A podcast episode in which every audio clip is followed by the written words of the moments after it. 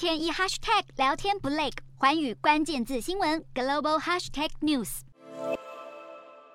在黑暗中点燃蜡烛，一切光照就靠一点小小烛光。七十二岁的卡迪纳里选择过上没有电力瓦斯的生活，这让他在今年寒冬成为少数不用担心能源危机的欧洲人。数据揭露，俄罗斯的天然气国营公司今年输往前苏联国家以外的天然气出口量达到一千零九亿立方公尺，可是这个数字跟去年相比下跌超过百分之四十五，更是从苏联解体以来俄罗斯最低的供应量。欧盟多年来一直在讨论要减少俄罗斯能源依赖，如今乌俄战争急剧加速了这类讨论的进展。还有北溪天然气管线先前的爆炸意外，也进一步促使俄方输气量大减，进而让液化天然气价格飙涨。过去欧洲的批发参考价格徘徊在每千瓦小时二十欧元左右，今年却一度飙到三百欧元。昂贵的能源价格已经让欧洲多家工厂停产，民众也大幅减少瓦斯天然气用量。对很多人而言，这个冬天恐怕会格外辛苦。